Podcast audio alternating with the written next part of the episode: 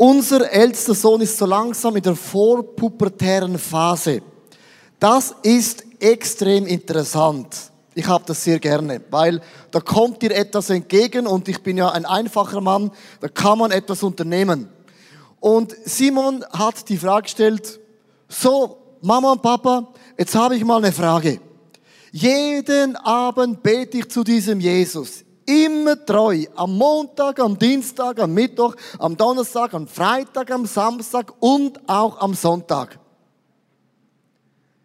Aber warum spricht Gott dann nie zu mir? Ich höre ihn nicht.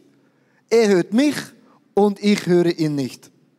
Und dann sagte meine weiße, blonde Frau, hat gesagt, Simon, die Stimme von Gott ist etwas ganz Kostbares, etwas sehr Sensibles, etwas, wo man ganz gut hinhören darf. Und zweitens, die Stimme von Gott zu hören, ist auch etwas, was man lernen kann. Man lernt zu gehen, man lernt zu reden, man lernt zu hören und man lernt auch die Stimme von Gott zu hören. Bevor ich euch mitnehmen möchte, wie man die Stimme von Gott hören kann, möchte ich so ganz kurz theologisch ein bisschen erklären, warum fällt es uns schwer, die Stimme von Gott zu hören. Ganz am Anfang bei Adam und Eva im Paradies gibt es diesen Vers, der Gott ist ein Gott, der spricht und der hört. Gott sprach mit Adam und Adam sprach mit Gott. Gott sprach zu Eva und Eva sprach zu Gott. Da waren keine Kommunikationsprobleme.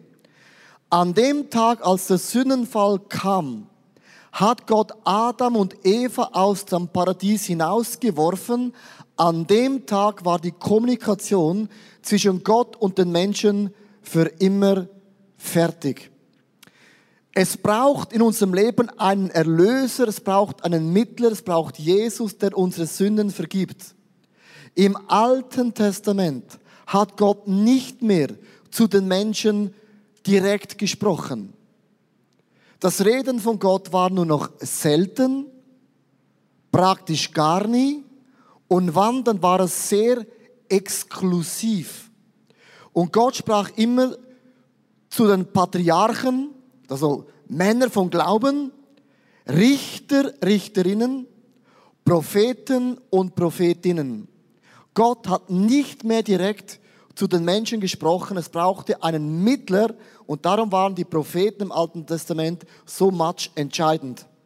Wenn ich dir das Wort sage Prophet, Prophetin, was für ein Bild hast du von diesen Propheten und Prophetinnen? Es gibt vier verschiedene Prophetenarten im Alten Testament. In Amos 3, Vers 7 steht geschrieben, Gott, der Herr, tut nichts, ohne es vorher seinen Diener, den Propheten, anzuvertrauen. Also Gott hat via Propheten das den Leuten weitergeleitet. Und jetzt kommt's ganz interessant. Es gibt die Ekstatiker-Propheten. So. Also ganz schräg. Nimm das schlimmste Bild, das du hast. Langer weißer Bart, ist nicht schlimm, aber lange weiße Haare, ein krasses Gewand, spindeldürr, mager, Ekstase ist wie auf Drogen. Heißt das, liebe Freunde, es kam eine Prophetengruppe vom Berge runter mit Harfen, Flöten, Tambourine und Gitarre und waren in Ekstase. Und jetzt heißt es, Samuel sagt, wenn du die ekstasisch Propheten hörst, sie werden zu dir sprechen und das Wort wird in dein Herz hineintreffen. Und als dann die Ekstase-Propheten kamen, in den Verzückungen, Tambourinen, Harfe und so, haben sie prophezeit und es hat gestummen für das Leben von Saul und es heißt in der Bibel, von dem Tage an war Saul nie mehr der gleiche. Das sind die schrägsten Propheten, die es gibt im Alten Testament. Von denen gibt es ja nie mehr, nie mehr und keine mehr, oder? Dann gibt es die monaistische Propheten. Es gab im Alten Testament Prophetenschulen. Da haben sich Leute konkret gesagt, wir werden nur noch leben, um die Stimme von Gott zu hören und wir möchten gerne Mittler, Überbringer sein vom Wort von Gott. Elisa war ein prophetischer Lehrer für Elia. Dann gibt es die Gruppe der Schriftpropheten. Das war der Jesaja, Jeremia bis zu Malachi. Im Alten Testament heißt es immer, so spricht Gott der Herr. Und das war immer gleich auch die Bibel. Da gab es nicht zu sagen, ja, das gefällt mir nicht, das sehe ich nicht so, das sehe ich anders. Da gab es kein Prüfen, sondern so spricht Gott, der war gleich, so ist Gott und das ist Gottes Wille. Dann gibt es aber noch die Kultpropheten. Jeder König hatte einen Prophet zu seiner Seite. Und den hat er bezahlt, der konnte da schlafen, essen, leben und der hatte alles. Also wenn ein König in den Krieg ziehen musste, hat er den Prophet gefragt, du höre mal ganz kurz zu, was ist die Strategie vom Krieg, das Gott für uns vorhat, damit wir gewinnen? Und jetzt gibt es ein Problem, viele von diesen Kultpropheten haben gute Sachen den Leuten prophezeit, die auch gut mit ihnen gewesen sind. Hast du guten Wein gebraucht, gutes Geld gebracht, haben sie auch positiv prophezeit. Die, die nichts gebracht haben, haben gesagt, oh, der Fluch von Gott wird dich treffen und zwar jetzt gerade schnell. Und die Schriftpropheten haben gesagt, ihr Kultpropheten übt euer Amt nur noch aus, um Geld zu verdienen. Schon bei diesen Prophetenarten im Alten Testament gab es krasse Probleme und Streit untereinander. Während 400 Jahren hat Gott nie mehr gesprochen. Und das eine lange Zeit, 400 Jahre. Dein Großvater, dein Urgroßvater, dein Ururgroßvater, du, dein Vater, deine Kindes, Kinder, Kinder, Kinder, Kinder, Kindes. Nie hat jemand mehr die Stimme von Gott gehört. Und als Jesus in den Himmel aufstieg, war das eine Revolution back to Garten Eden. Ich möchte es vorlesen in Apostelgeschichte 2, Vers 17, am Ende der Zeit, so sagte Gott, werde ich meinen Geist über alle Menschen ausgießen. Dann werden eure Söhne und eure Töchter prophetisch reden.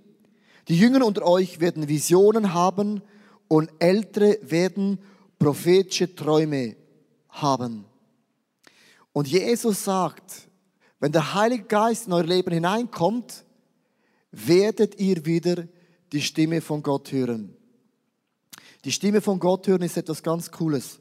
Ich hatte vor ein paar äh, Monaten hatte ich eine Predigt gehabt und das war einer von diesen Predigten. Ich habe so richtig Gas gegeben. Das war nicht hier.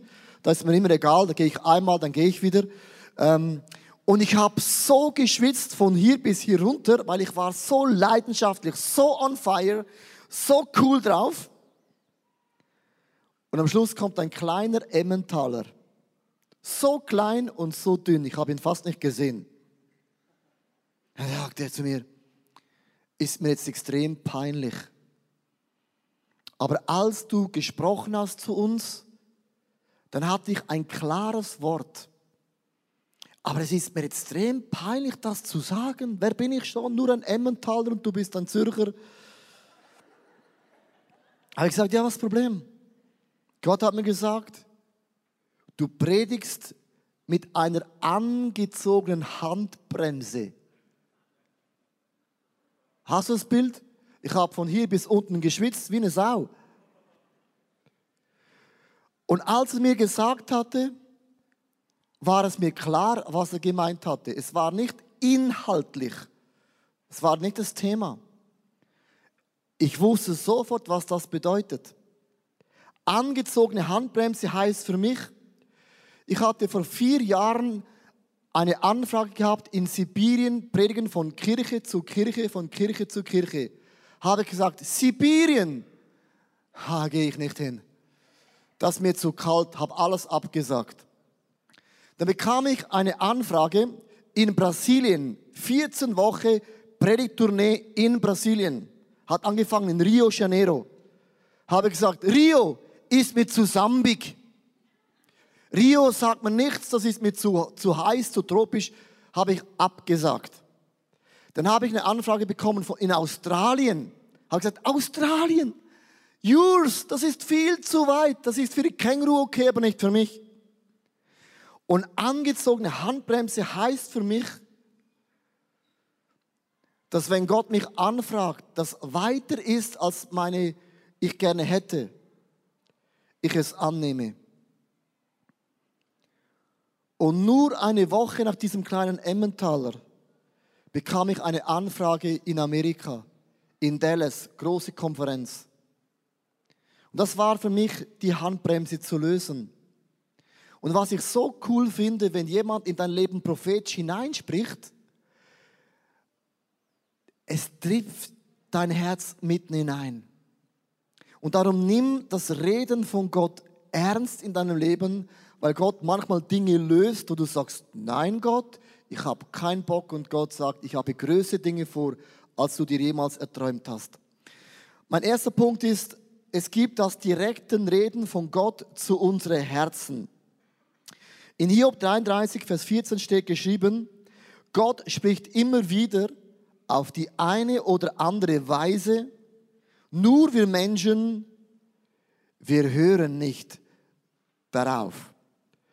Das heißt, wir können lernen, die Stimme von Gott zu hören, wie es Samuel im Alten Testament auch lernen durfte, auf Gott zu hören.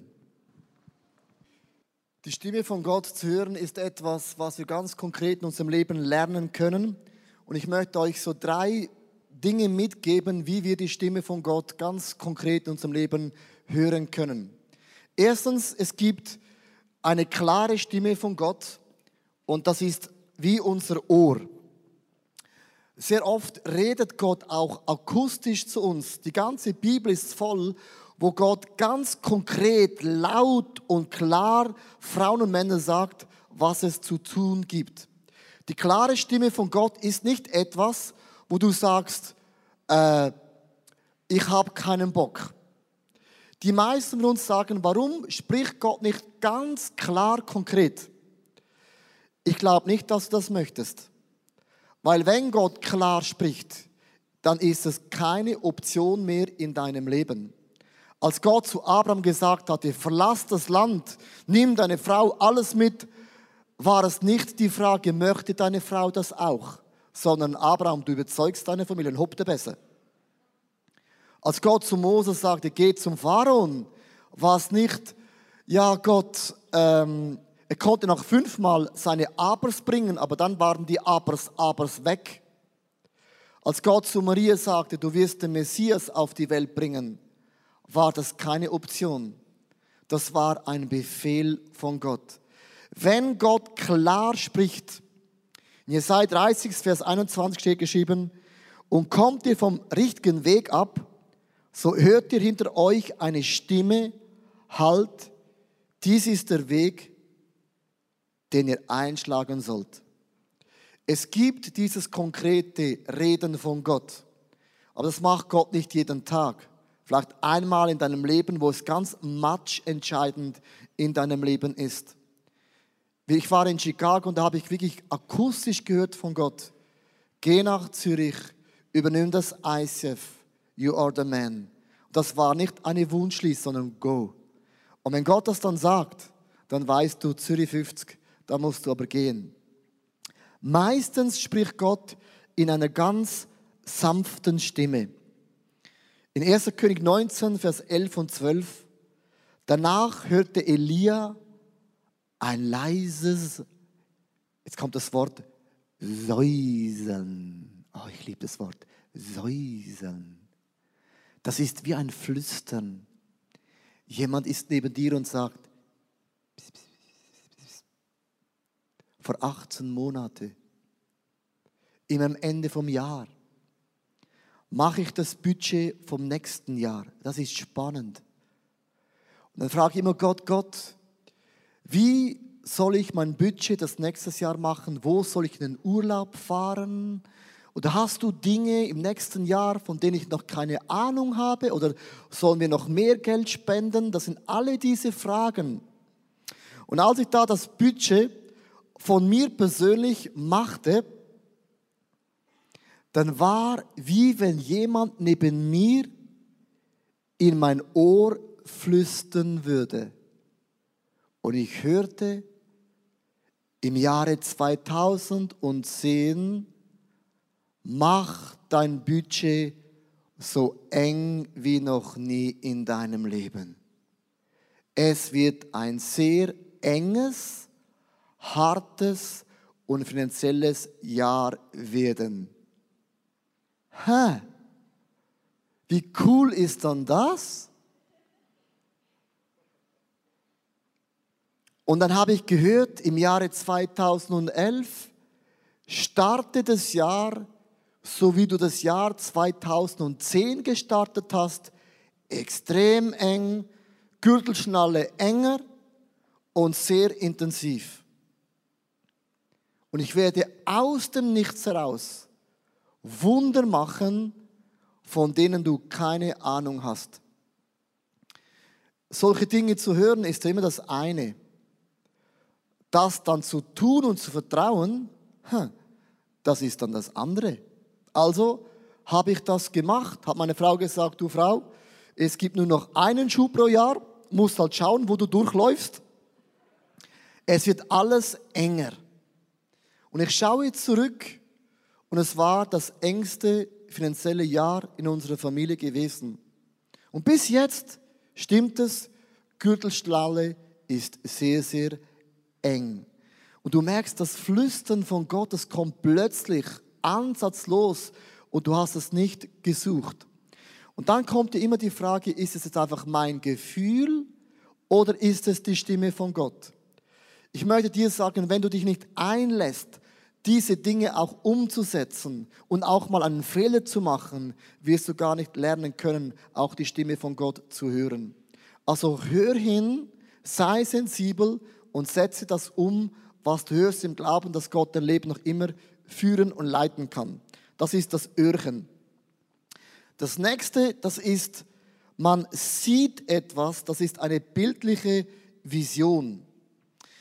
In Apostelgeschichte 7, Vers 56, ich sehe den Himmel offen, rief Stephanus. Und Jesus, den Menschensohn, auf dem Ehrenplatz an der rechten Seite Gottes stehen. Manchmal träumst du wie ein Kinofilm. Manchmal hast du bei der Anbetungszeit die Augen zu und es läuft wie ein Film in dir ab. Ein ganz neuer Kinofilm, noch nie ausgestrahlt. Du denkst, hä? Warum denke ich jetzt gerade an das Autofahren? Ich sitze ja hier. Oder wieso denke ich bereits schon an einen Urlaub? Da geht wie ein Bild ganz innerlich ab in dir. Ich möchte dich mitnehmen in eine Situation. Ich habe gepredigt im ICF Mittelland vor ein paar Monaten, nein, schon länger, fast ein Jahr her. Und ich hatte ein Wort für das ICF Mittelland wirklich in mir und habe gedacht, wow, cool, ich bin ein Überbringer, ich, ich segne sie heute. Hast du das Bild? Und als ich da in der Worship-Zeit gestanden bin, ich habe meine Augen zugemacht, da lief ein Kinofilm vor mir ab. Ich sah plötzlich, wie wir von ICF Zürich aus ICF Stuttgart gründen und aufbauen werden. Und ich sah, dass ich einen Leiter, ein Ehepaar dahin schicken werde und dass wir Zürich, Rapperswil, Winterthur, Zürichland, wir werden die ersten zweieinhalb Jahre alles zahlen finanziell, sie unterstützen und supporten. Als ich dieses Bild gesehen habe, habe ich zu Gott gesagt, das schießt mich an. Was soll das? Ich habe keinen Bock mehr. Immer etwas Neues anfangen. Lass mir doch mal ein Jahr lang einfach in Ruhe. So wie alle anderen mal ein easy Jahr. Ich wurde verrückt. Weil ich fand es überhaupt nicht cool. Und dann habe ich meine Augen zugemacht und habe gesagt, du bist ein glatter Vogel. Du hast ja gar keine Ahnung von der Zukunft. Du denkst so typisch schweizerisch, so klein, bickermäßig kariert. Und ich brauchte noch drei Anbetungslieder, bis ich zu dem Ja sagen konnte. Und dann ging ich auf die Bühne und habe den Leuten gesagt, ich habe gemeint, ich habe euch ein Wort zu bringen, aber es hat mich Gott getroffen, bevor ich euch treffen werde. Und das ist mir so eingefahren und Leute fragen, wie siehst du dann das? Das ist, ich habe die Augen zu und es läuft wie ein Film in mir ab, den ich nicht, mir nicht überlegt habe, nicht gesucht habe. Und es ist so dermaßen konkret. Dann ging ich dann zu diesem Ehepaar hin und habe zu ihm gesagt, wäre es möglich, ich würde nach Stuttgart gehen. Ja, die hatten überhaupt keine Freude. Habe gesagt, ja sorry, ich hatte auch keine Freude, euch das zu bezahlen. Ich zahle und ihr geht.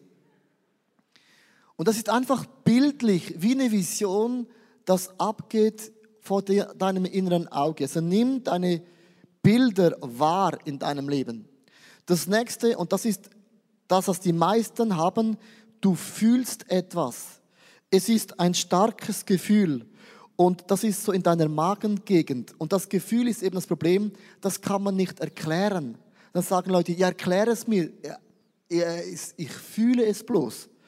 Und das hatte sogar Paulus in Apostelgeschichte 22, Vers, äh, Kapitel 22, Vers 20, äh, Vers 22 bis 23. Und jetzt gehe ich nach Jerusalem, wo Gottes Geist mich dazu drängt. Da war ein Drängen von Paulus. Paulus konnte es nicht erklären.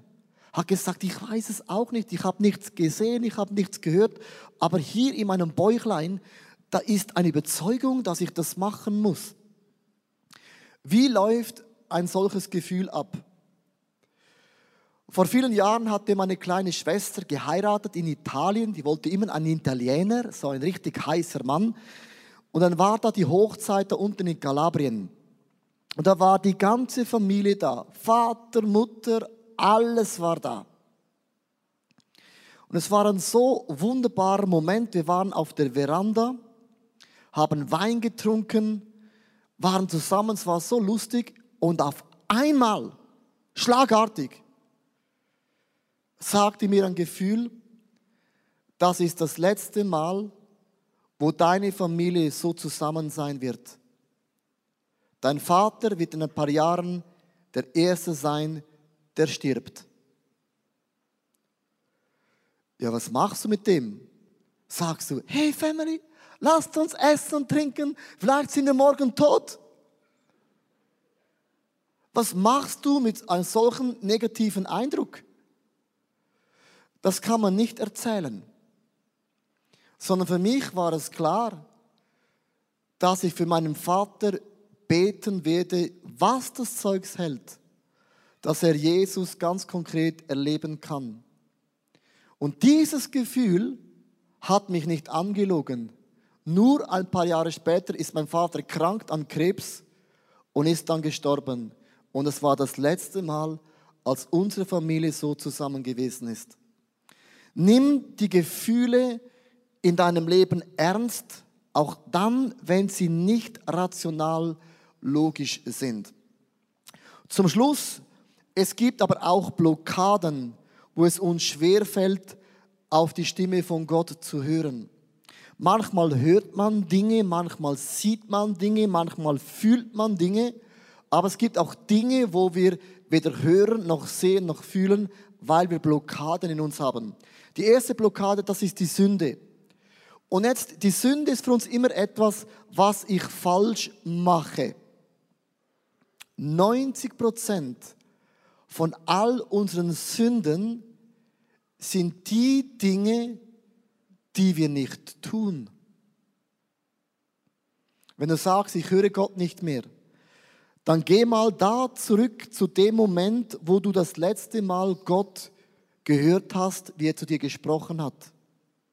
Wenn Gott nicht mehr spricht, kann es sein, dass Gott sagt, das macht eh keinen Sinn, du machst eh, was du willst, also mach doch, was du willst. Die meisten Sünden sind Dinge, die wir wissen, wir sollten es tun und wir tun es nicht. Die nächste Blockade, das ist die mentale Blockade. Und das hat zu tun, wie wir denken. Ich habe euch ein Bild mitgebracht von einem Mann. Und das symbolisiert dein und mein Leben. Und zwar oft, was abgeht in unseren Gedanken, ist das. Du hörst etwas und du denkst, Minderwertigkeitsgefühl. Ja, aber wer bin ich dann? Also mein Leben ist so nicht perfekt, dann kann ja das, was ich höre, gar nicht stimmen. Oder zweitens, man hat Angst. Ja, wenn ich Gott frage und Gott etwas will von mir, was ich nicht will, haben wir ein großes Problem. Also frage ich Gott nicht, dann mache ich auch nichts falsch. Viele von uns haben Angst, Gott die Frage zu stellen, Gott, was willst du? Dann kommt die nächste Blockade, das ist Unglaube. Ja, aber das ist doch bloß mein Gedanke. Das habe ich mir bloß eingebildet. Ja, das ist ja eh logisch. Zum Beispiel, ich hatte vor ein paar Jahren einen Eindruck, da sitzt eine Person am Sonntagabend, sitzen tausend Teenager da. Da sitzt eine Person da, deine Freundschaft ist auseinandergebrochen vor einer Woche. Wow. Da kannst du gar nicht falsch liegen. Das ist Unglaube, denkst du, das macht dir eh keinen Sinn. Aber es kann für diese Person, die es betrifft, ein Wort sein, wo die Person gewaltig auferbaut. Und dann gibt es Schlagsätze in uns. Ich möchte nicht in den gleichen Topf wie diese verrückten Propheten geworfen werden. Propheten sind doch manchmal so schwebend auf über dem Boden. Oder was ist, wenn es schief läuft und bei meiner Prophezeiung wird jemand dabei verletzt. Oder eine andere Gottes Stimme zu hören, ist in der heutigen Zeit doch gar nicht mehr möglich. Mit iPod und immer etwas im Ohr kann man doch gar nicht mehr hören. Oder ein anderes ist, was werden meine Freunde denken, wenn ich immer davon spreche, dass Gott zu mir spricht, dass ich Gott höre, dies und jenes. Und Prophezeiung, die Stimme von Gott hören, hat damit zu tun, wie du denkst in deinen Gedanken. Dann gibt es aber auch Erfahrungsblockaden. Aha, ich habe so oft gehört, ich hatte so oft falsch, also lass ich lieber die Finger davon los. Es kann manchmal auch dämonische Blockaden sein, dass du Gott hören willst, aber du schläfst dabei immer ein. Immer. Ich möchte schließen mit dem Bibelvers in Johannes Kapitel 8, Vers 47. Wer Gott zum Vater hat, der hört, was Gott sagt. Ihr habt Gott nicht zum Vater und deshalb hört er auch seine Worte nicht. Wenn du eine lebendige Freundschaft mit Jesus hast, dann hörst du die Stimme von Jesus. Und ich möchte jetzt ein Gebet beten in Rapperswil, Winterthur und auch in Zürich. Ich möchte beten, dass diese Serie, was die Stimme von Gott angeht, dich in eine neue Freundschaft zu Jesus bringen möge. Lasst uns beten zusammen. Ich danke dir, Jesus, dass du meine Ohren reinigst, dass ich deine Stimme heute hören kann und nimm jede Blockade weg von meinem Leben, die mich darin hindert, dich zu hören, dich zu sehen und auch dich zu spüren. Ich habe viele Fragen in meinem Leben und ich bitte dich einfach, dass du ganz konkret zu mir sprichst und zu mir redest. Herr, hier bin ich. Ich höre. Und ich sehne dich heute, dass deine Freundschaft zu Jesus leidenschaftlich und tief ist.